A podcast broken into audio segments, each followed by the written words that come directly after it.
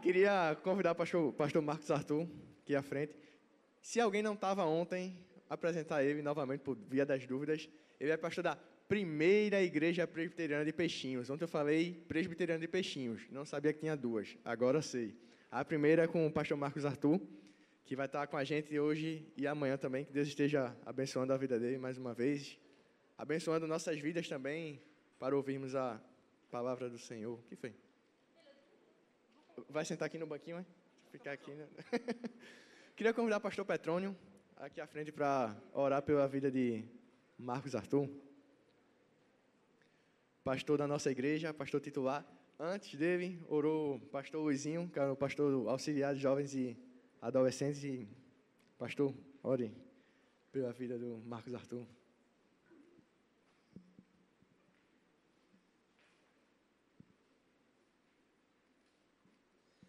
Eu quero convidar você a orar pelos pastores. Essa foi uma semana agora de um congresso de pastores da editora Fiel, palestras manhã, tarde e noite.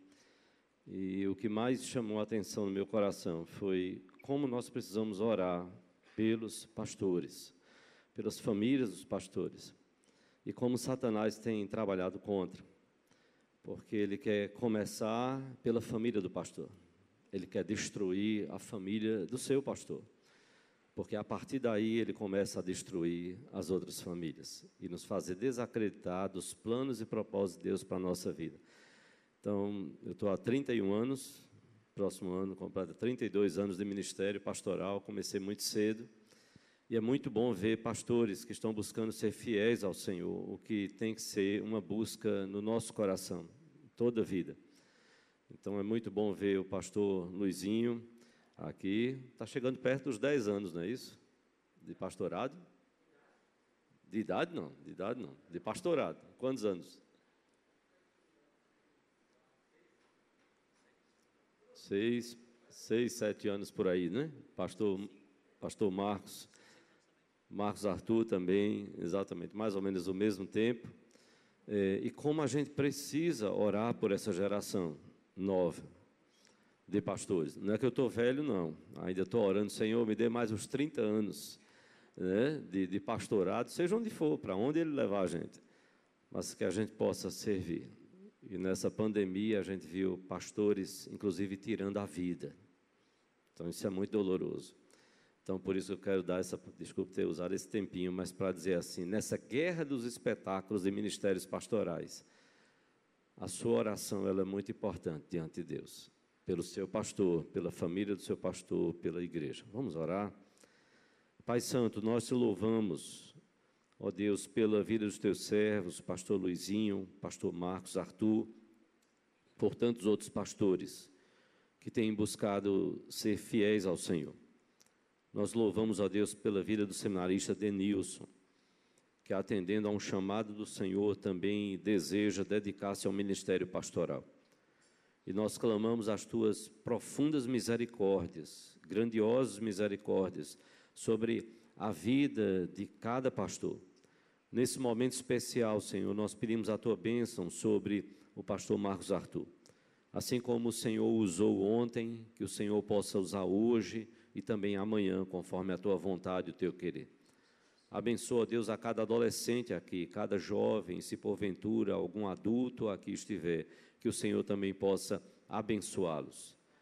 Que o teu nome seja glorificado através da tua palavra, exposta, pregada, com fidelidade, com dedica dedicação e na esperança firme, na convicta esperança de que esta palavra há de produzir o fruto que o Senhor deseja para a glória do teu nome. Ó Deus, quem sabe tu tens pastores, que foram chamados pelo Senhor na eternidade, no teu plano, que estão aqui, Senhor, sentados nestes bancos, e que no teu tempo o Senhor há de levantá-los, não por ganância, não por poder de dominação, não para serem espetáculos ou espetaculares, mas para serem servos do Senhor, para a glória do teu nome, para abençoar a vida da tua igreja, para contribuir pelo chamado do Senhor na edificação da tua igreja. Nos abençoa neste mundo que temos vivido, ó Pai, para que possamos, de fato, viver para a honra e glória do Teu nome. E abençoa o Teu servo neste momento, quando nos trouxer a palavra do Senhor para os nossos corações. Te oramos assim, Pai, em nome de Jesus e para a glória dele, hoje e sempre. Amém, Senhor. Deus abençoe, pastor.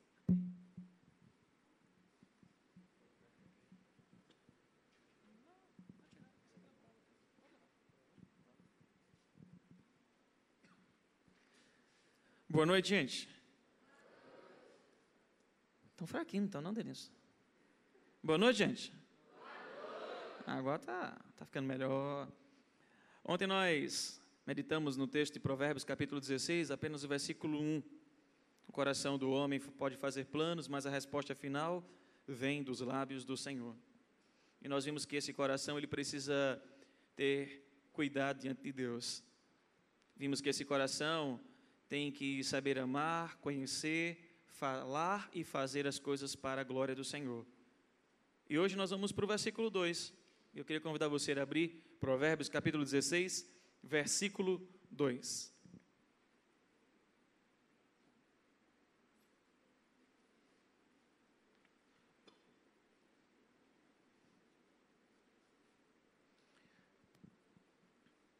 Processo de repetição é bom na leitura porque nos faz lembrar.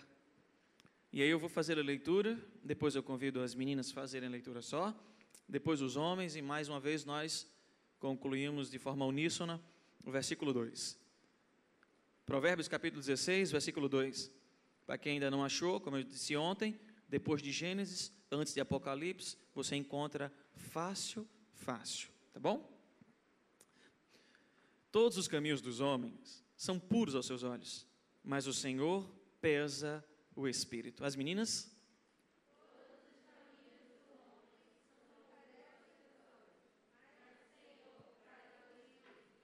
Os meninos agora? Todos os caminhos dos homens são puros aos seus olhos, mas o Senhor pesa o espírito. Todos em sua voz? Todos os caminhos do homem são puros aos seus olhos, mas o Senhor pesa o espírito. Há muito tempo havia um jovem pastor que foi convidado para ir a uma outra igreja pastorear, e esse convite foi entregue, e ele tinha um tempo para poder dar a resposta. Mas os seus amigos, familiares, colegas, pastores, diziam a ele assim: não vá, não faça essa loucura, você vai sair da sua terra, você vai sair do seu conforto, você vai sair do contexto de amigos, você vai inclusive para um outro lugar aonde a situação de saúde lá é muito complicada. Você pode pegar uma doença lá e lá não tem um hospital bom para cuidar de você. Segundo, a situação financeira lá não é tão boa. Você vai poder passar dificuldades lá. Não faça isso. Os seus amigos pastores chegaram para ele e disseram assim: Olha, nós temos aqui uma igreja para você. Fica aqui conosco. Fica do nosso lado. Você tem grande potencial. Não vai para tão distante. Chegou o dia então desse pastor dar essa resposta. E ele lembrava de cada palavra, seja da sua família, seja dos seus colegas, seja dos seus amigos pastores. E ele teve que dar o sim ou não. Pensando em todos os caminhos que foram apresentados. E a resposta dele, sabe qual foi? No final eu conto para vocês. Quero deixar vocês curiosos. A nossa vida ela é cheia de caminhos. A nossa vida ela é cheia de escolhas. A nossa vida ela é cheia de projetos. E os nossos caminhos, eles tendem a nos levar para lugares bons, assim como lugares ruins. Na verdade, quando Salomão está dizendo todos os caminhos aos olhos do homem, ou todo caminho ao homem ele é puro, é porque quando nós planejamos, quando nós traçamos o nosso caminho, nós estamos dizendo assim: eu sou autossuficiente, eu sou bom, eu sou seguro no que eu estou fazendo, então eu não preciso de ninguém para me ajudar no meu caminho, porque o que eu estou fazendo é puro, é, é justo aos meus olhos, é legal, eu vou até o fim. E dificilmente a gente gosta de contar o nosso caminho para outras pessoas, sabe por quê? Porque a gente não gosta de interferência. A gente não gosta de interferência dos nossos projetos. A, a gente não gosta de interferência nos caminhos que nós tentamos trilhar a nossa vida. Por exemplo, quem aqui nunca ouviu falar de uma pessoa que quando você pensa em fazer algo, essa pessoa chega e diz assim: não faça isso. Isso não vai dar certo. E, e, na maioria das vezes, quando essa pessoa diz isso, isso acontece. Você já sabe quem é essa pessoa? Ok? A gente gosta quando ela chega, não gosta? Eu vou dar mais uma dica, apesar de já acertarem quem é. No final das contas, a gente sempre diz assim: eita boca de praga. Não é? Às vezes a gente não gosta de dizer o que nós queremos fazer, porque na grande maioria das vezes elas se interferem na nossa estrada, no nosso caminho, elas se interferem na nossa direção, tentando dizer a gente o que deve fazer ou não. E para ser bem sincero, nós não gostamos de, de conselhos, críticas destrutivas ou construtivas. Mas você já parou para pensar que aqueles que estão ao teu lado e buscam te aconselhar de forma correta, eles estão tentando cuidar de você, eles estão tentando auxiliar a tua vereda, o teu caminho, a tua jornada. Você já parou para pensar nisso? É, vamos imaginar um pouquinho, vamos sonhar um pouquinho. Quem é que assistiu é, é, o último filme da Marvel, que foi o combate final com Thanos? Quem é que assistiu? Boa parte já assistiu. Então eu, eu não vou dar o spoiler do final, mas eu, eu sou ruim de dar spoiler. Lembra que eu falei ontem, né? Eu termino contando o filme. Se você pudesse dar um conselho para Thanos, o que é que você diria para ele? Para essa última luta, o que é que você diria para ele? Você mesmo que olhou para trás. Hã? Desistir, né? Para que tentar? Você. Se você pudesse dizer para Thanos alguma coisa, o que, é que você diria para ele? Ah, não, não assistiu o filme, não? Ah, não lembra? Ih, filho, tá ruim da memória, é? Você que riu. Você diria o que para ele? Para quê? Boa ideia. Tu diria o quê? É, legal. Eu acho que com essa ele desistiria mesmo. Se você soubesse que John Jones, quem é que assiste o UFC? Só os meninos, oh, coitado, gente. Oh. John Jones é um dos. Ah, tem uma menina que assiste ali, olha, legal. Ah, desculpa, gente, eu não estou olhando para cima. É, Elson, esse menino me persegue, gente. Deus te abençoe, Elson. Se você descobrisse que John Jones ia lutar com Vitor Belfort e essa luta já aconteceu, o que você diria para Vitor Belfort? Mas é o quê? Vai perder, né? Se não fosse outra coisa, vá, né? Cai fora. Vocês acham que Thanos desistiu da luta? Vocês acham que Belfort desistiu da luta? Se vocês soubessem que hoje ia ter o jogo de esporte em Santa Cruz, o que é que vocês diriam para o esporte?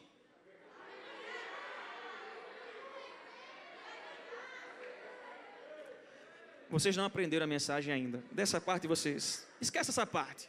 Deixa essa parte de lado. Deixa. Brincadeiras à parte.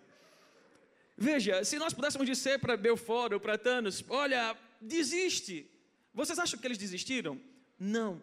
Porque na grande maioria das vezes, quando nós colocamos algo na nossa cabeça, quando nós trilhamos o nosso caminho, quando nós traçamos a nossa meta, quando nós é, organizamos e planejamos a nossa vida, nós não queremos que ninguém venha se interferir nela. Porque no final das contas nós estamos dizendo assim: eu sou autossuficiente. O que é que está dizendo aqui no texto da camisa? Eu vou agora forçá-los ao texto do, do tema. O que é que está dizendo na minha camisa?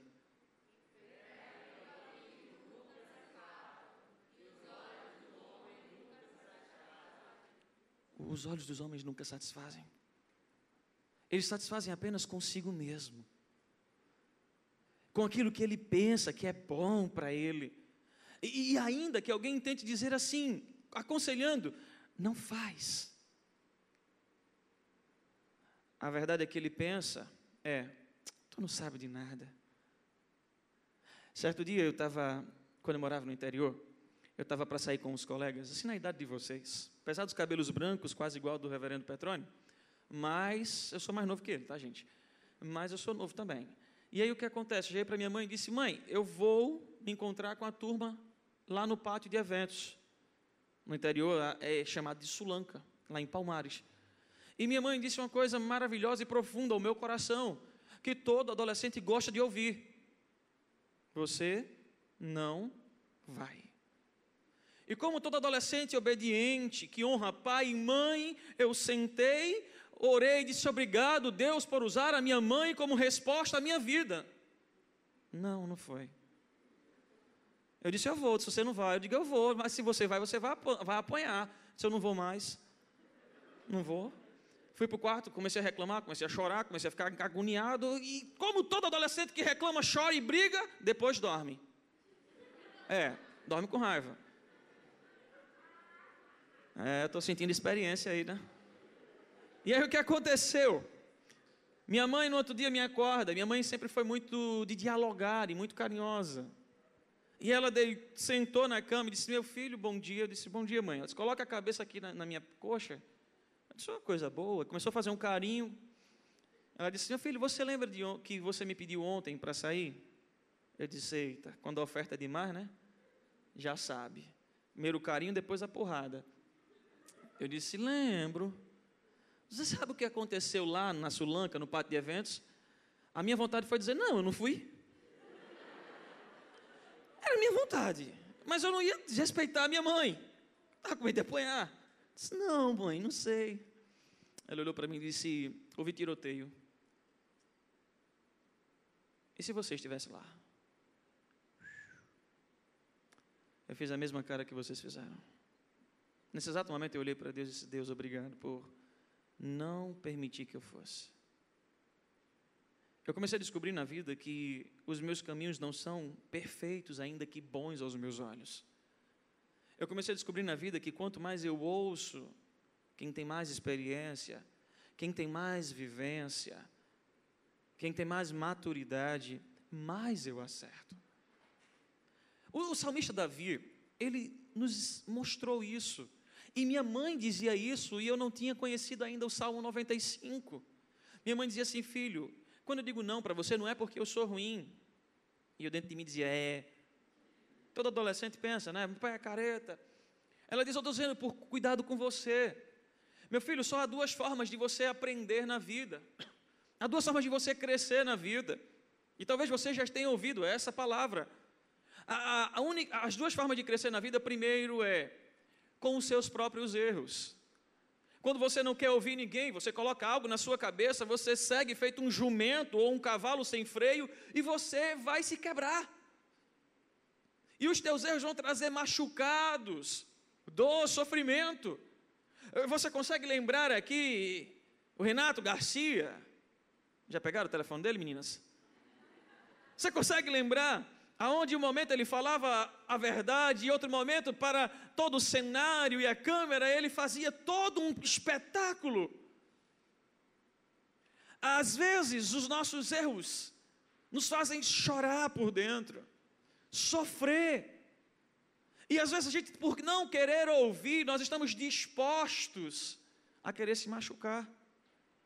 E minha mãe dizia: meu filho, aprender com o seu próprio erro é muito doloroso traz cicatrizes, deixa marcas no coração.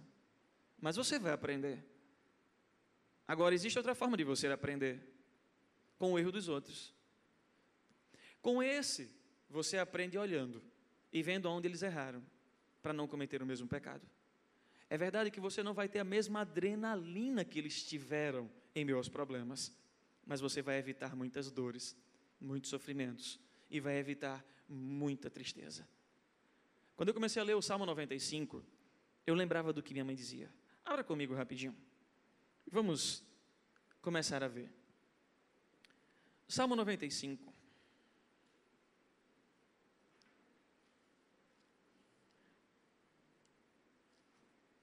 Olha o que o salmista quer nos dizer.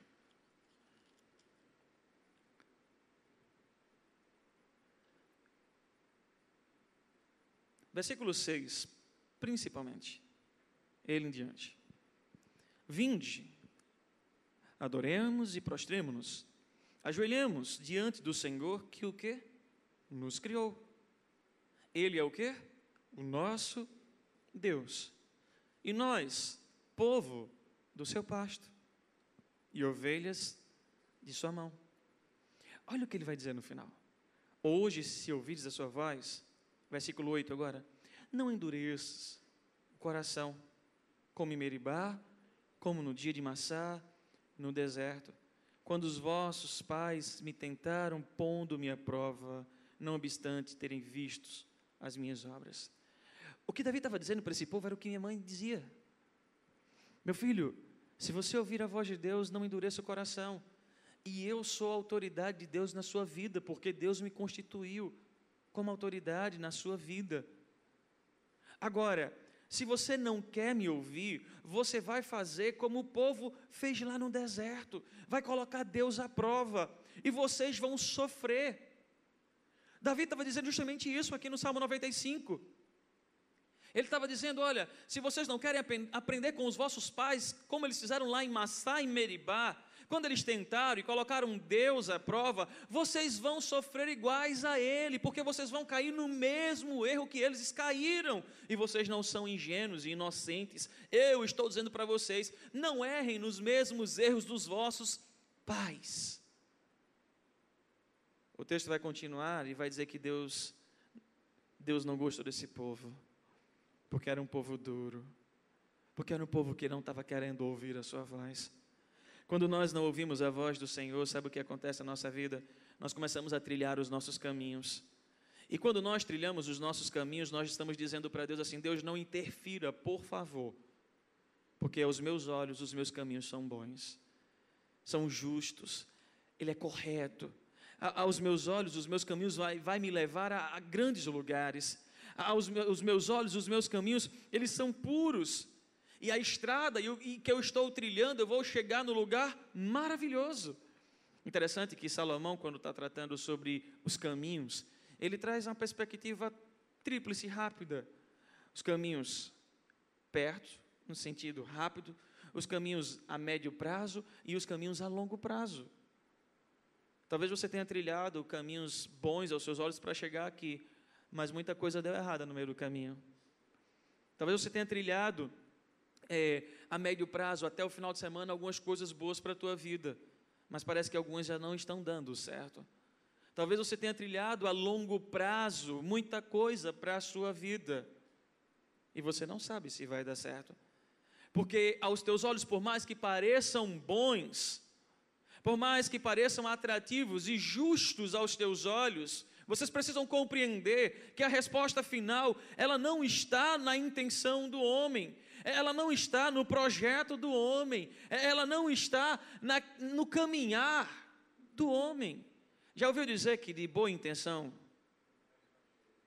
o inferno está cheio? Deus não está querendo a sua boa intenção, Deus não está querendo que você pegue o seu caminho e faça aos seus próprios olhos de forma boa e justa para que você consiga o que você quer. Não! O, o nosso caminho ele deve depender de Deus. Abra comigo rapidinho. Provérbios 14. Nós estamos em Provérbios 16. Vamos para Provérbios 14. Olha o versículo 12. É um texto correlato a esse.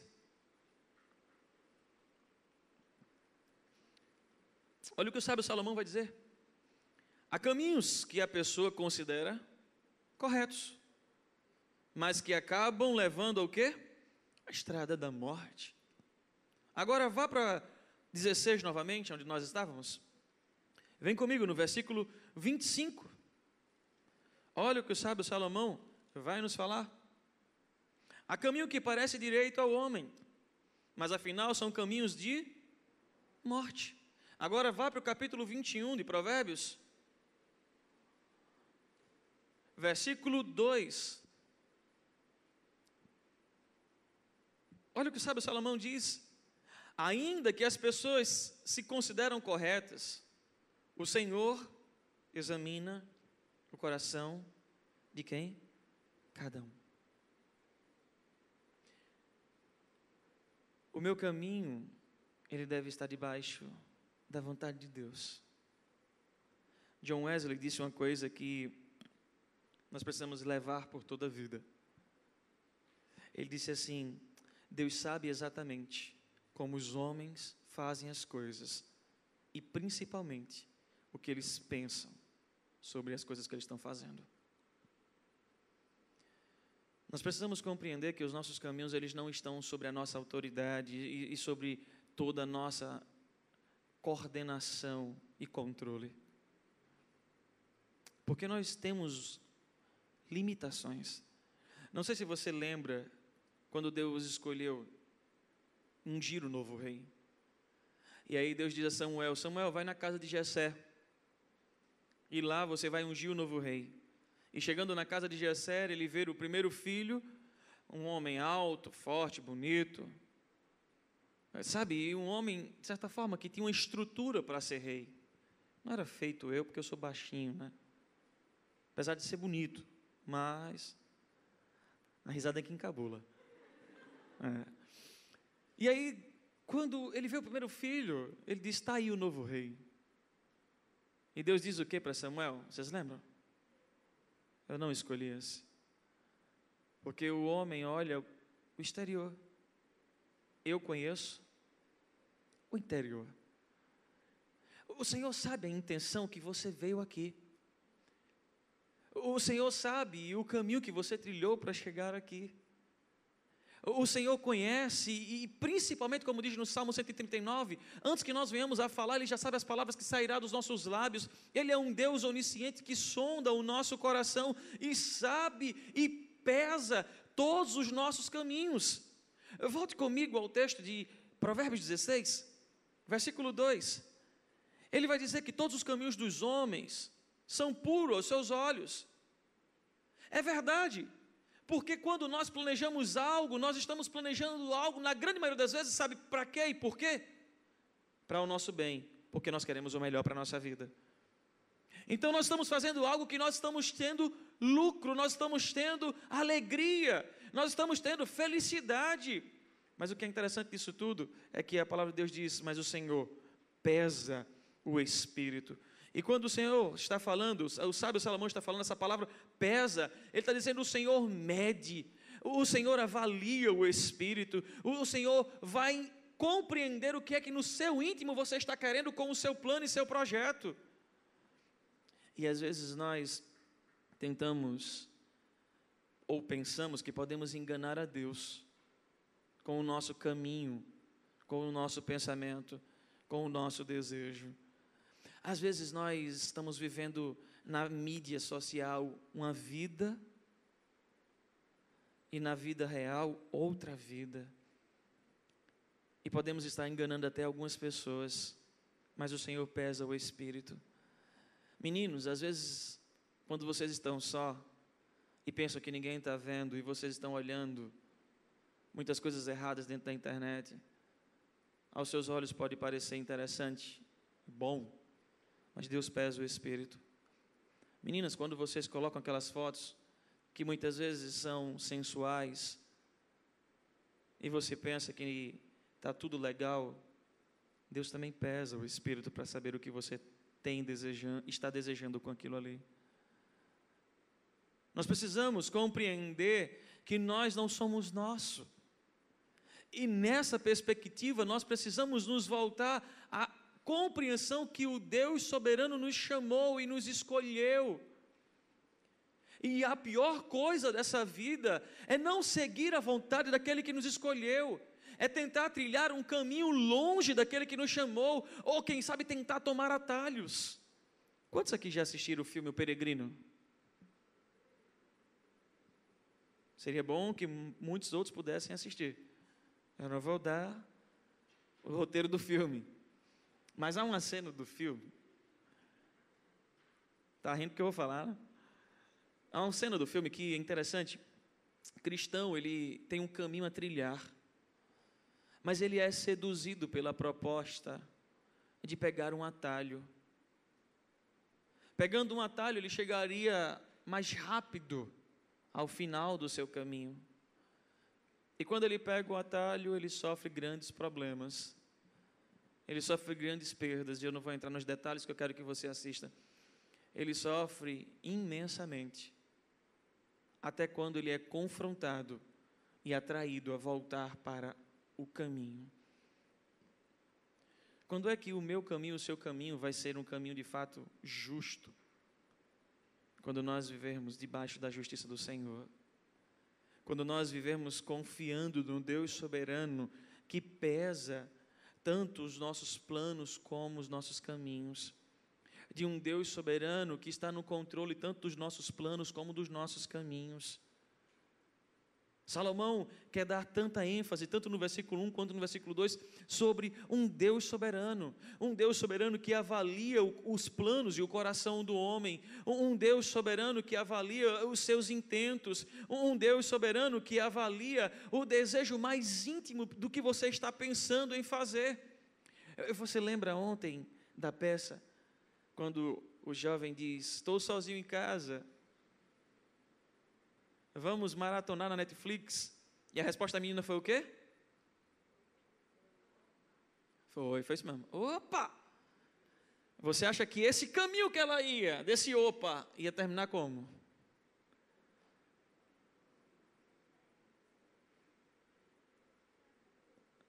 Consegue entender? Ah, mas é bom aos meus olhos. Ah, mas é, é legal no meu entendimento. Ah, mas agrada o meu corpo, agrada a minha mente, vai agradar a minha estrutura. E automaticamente a outra responde: fala sério. Você está falando sério mesmo? Porque o caminho dela não é para si mesmo, o caminho dela é para Deus. Há muitas pessoas que estão vivendo feito o personagem Renato Garcia. Duas vidas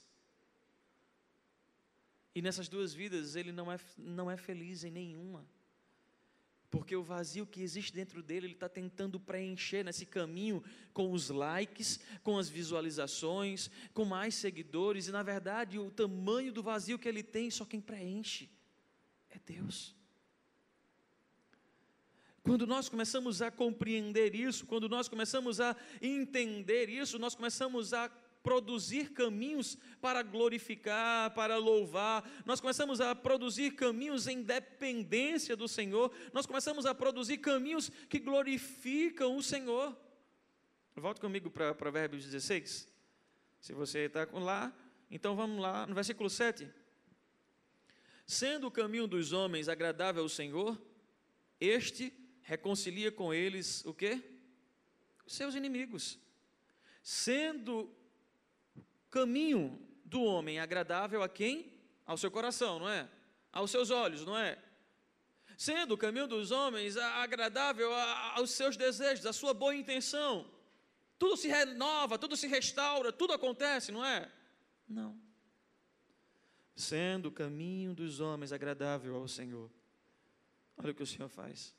Restaura todas as coisas, renova todas as coisas. Venha comigo no Salmo 19 verso 12. Salmo 19. Só é voltar um livro. Hoje a gente vai andar só um pouquinho mais na Bíblia. Salmo 19, verso 12. Olha o que o salmista, o salmista Davi está dizendo. Quem há que possa discernir as próprias faltas? Quem há? Absolve-me das que são ocultas. Nós não temos como discernir as próprias faltas, porque os nossos caminhos eles são bons, perfeitos. Certo dia eu estava para começar a namorar, e eu fui, minha mãe sempre foi uma amiga para mim. Não era só a mãe, era uma amiga. E quando eu estava para começar a namorar, eu disse: "Mãe, vem cá, vem cá. Ó, aquela menina ali, menina linda, gente. E aí a gente se encanta logo, né? A gente ora tanto, Aí quando Deus manda, diz, eita, Deus é bom. Aquela menina, mãe, o que, é que a senhora acha? Namoro não. Mas mãe, olha direitinho. Mãe, é tudo que eu pedi a Deus. Deus é bom. Sabe? Não, filha, não vai dar certo. Mas mãe, a senhora não quer minha felicidade. Eu quero, filho. Não quer? Eu vou namorar? Tá bom. Se você deseja, depois não diga que eu reclamei, que eu não avisei. Namorei, namorei, namorei. Eita tristeza, rapaz. Não é que manhã estava certo. Quando o namoro começou a dar tudo errado, eu coloquei a mão na cabeça e disse: Meu Deus. Aí vem aquela resposta que quase todos aqui já disseram. Ah, se eu tivesse o quê? Ouvido minha mãe. Ela tinha mais experiência do que eu. Sabe, eu não consigo avaliar a minha própria vida, porque eu, tudo que eu penso sobre mim é que eu sou bom, é que eu faço as melhores escolhas. Tudo que eu penso sobre os meus projetos é que eles são os maiores e os melhores. Quer uma prova de quem nós somos? Você vê um problema acontecendo e você se julga bom. Se eu tivesse ali, isso não tinha acontecido. Ah, isso aconteceu porque eu não estava, mas se eu fosse menino mesmo jogando futebol, ah, levou esse gol porque eu não sou zagueiro, porque eu não sou goleiro. Não fez o gol porque eu não sou atacante. Se fosse eu, meninas com outras coisas mais. Nós sempre nos julgamos como bons, perfeitos, excelentes. Nós não sabemos avaliar a nossa própria vida, nós não sabemos avaliar o nosso próprio caminho. Por isso que nós não gostamos de conselhos. Nós não gostamos de ouvir as pessoas dizerem não. A propósito, nós nem gostamos de ouvir o não de Deus. Nós achamos que Ele é injusto quando Ele diz isso para a nossa vida. Salmo 139. Venha comigo. Quero que hoje você ande mais um bocado nas Escrituras. Versículo, ou verso 23. Salmo 139. Verso 23. Olha o que o salmista diz. Vamos todos ler em sua voz? Sonda-me, ó Deus, e conhece o meu coração. Prova-me e conhece os meus pensamentos. Se você está dizendo isso com toda a verdade, com toda a sinceridade, o que é que você acha que Deus diria de você nessa noite? Senhor, sonda, sonda, sonda-me, ó Deus, sonda os meus projetos, os meus caminhos. Senhor, vê se há alguma, alguma coisa errada nos meus caminhos e muda. Você gosta de dizer isso? Senhor, vê se há, há em mim algum caminho mau e guia-me pelos caminhos certos. Na maioria das vezes a gente diz isso de forma técnica, ou na maioria das vezes a gente diz isso de forma mecânica. Sabe por quê? Porque no fundo a gente está dizendo assim: Deus, é, alguns caminhos, todos não. Porque assim, Senhor, essa parte eu não queria que o Senhor mexesse, eu não queria que o Senhor viesse, eu não queria que o Senhor tocasse. É como se a gente dissesse para Deus assim: os meus caminhos são maiores que os teus. E o profeta Isaías vai dizer o contrário. Deus diz assim para a nossa vida: os meus caminhos são maiores que os seus. Os meus pensamentos são mais elevados do que os seus. Nós precisamos confiar todo o nosso caminho a Deus. Até porque nós somos seres voláteis, inconstantes. Quantos aqui já pensaram em uma faculdade, já pensaram em fazer outra faculdade? Quem sabe já pensaram na terceira? Faz o um sinal com a mão rapidinho, só para eu ver. Fora os que não tiveram coragem de levantar a mão. Sabe, a gente pensa, não, eu vou, eu vou estudar para medicina, daqui a um mês, dois, sabe uma coisa, eu vou ser advogado. Aí quando vê a Constituição Federal, faz misericórdia, não, eu vou ser engenheiro, engenheiro dá mais dinheiro. Aí depois diz, não, engenheiro é muito cálculo, misericórdia, Senhor. Professor, não. Senhor, não me chame, eis-me aqui e vi o próximo. Ganha pouco demais. Sabe? A gente traça os nossos caminhos e diz assim: Deus, deixa que isso aqui eu conduzo. A gente diz a Deus: Eu não preciso de ti. E esse é o grande erro da nossa vida. Lembra daquele pastor que eu comentei no início? Ele foi convidado para ir a outra nação, ser pastor lá. E ele precisava dar a resposta. Só que essa nação que ele ia era uma nação precária, A propósito, a perspectiva de vida naquela época era muito baixa. Não passava dos 40 e pouco, não chegava a 50. A malária estava matando todo mundo, feito quem, como está o Covid agora. E o povo dizia: rapaz, não vai não, você está indo para um lugar muito louco, não faz isso não. Você é jovem, você tem uma, uma igreja aqui à tua disposição, segue este caminho. Esse caminho também é bom. Esse caminho aos nossos olhos é o melhor para a sua vida. Esse caminho aos nossos olhos é o melhor para a sua história. Você vai conseguir maior condição de vida, melhor condição de vida. Você vai ter uma estrutura maior para você e melhor para você. Humanamente falando, talvez essa fosse a melhor decisão. E aquele jovem disse assim: A minha decisão, sabe qual é? A minha decisão é que a maior loucura da vida é não estar debaixo do centro da vontade de Deus. E loucura é não seguir os caminhos do Senhor. E eu compreendo que Deus está me enviando. E Ashbel Green Simonton veio para o Brasil.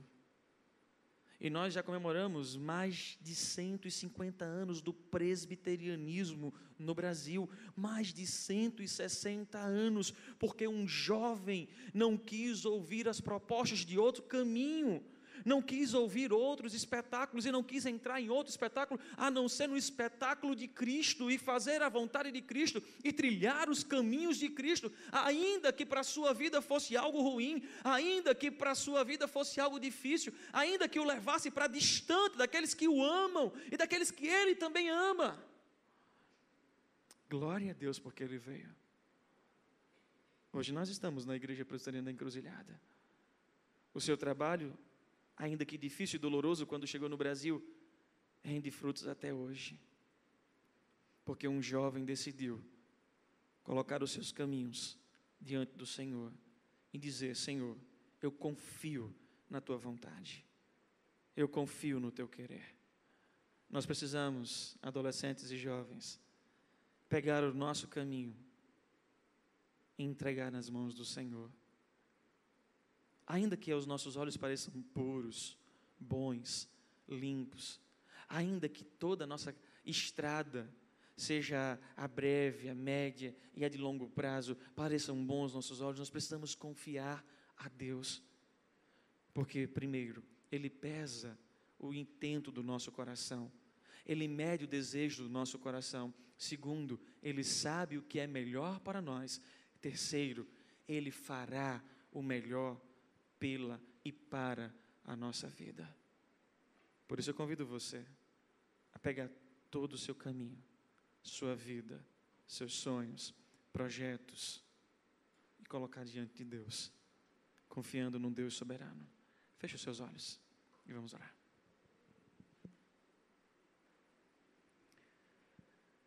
Deus Pai, amado, poderoso, nós estamos diante de Ti. Tu nos sondas e nos conheces. E sabe que nós muitas vezes temos trilhado caminhos para viver um espetáculo de vida onde nós somos o centro da atenção. Tu sabe o intento do nosso coração. Tu sabes o desejo desse coração que é que é pecaminoso, que é pecador. Ó oh, Espírito Santo de Deus, não nos permite, Pai, cair na tentação de seguir caminhos errados, equivocados, que aos nossos olhos pareçam bons, pareçam, Senhor Deus, de bom lucro, mas que nos leve a nos corromper, que nos leve a quebrar princípios que são irrevogáveis, a quebrar princípios que não podem ser quebrados. Ó oh, Espírito Santo de Deus, que nessa noite, cada coração, Senhor Deus, é começado o meu, ele se dobre na tua vontade ele se dobre diante de ti. E dizemos, como diz o salmista: vê se há em nós algum caminho mau, Senhor, e guia-nos pelos caminhos das tuas veredas, por amor ao teu nome. Não nos permite, Senhor Deus, trilhar caminhos para a morte. Não nos permite, Senhor Deus, trilhar caminhos para a tristeza, para a dor e o sofrimento. Mas nessa noite, Pai, que cada coração aqui trilhe o caminho da verdadeira alegria, que é depender de um Deus soberano, que é confiar num Deus soberano, quer se envolver, amar, conhecer, falar e fazer cada vez mais para o louvor da glória dele. Em nome do Senhor Jesus. Amém.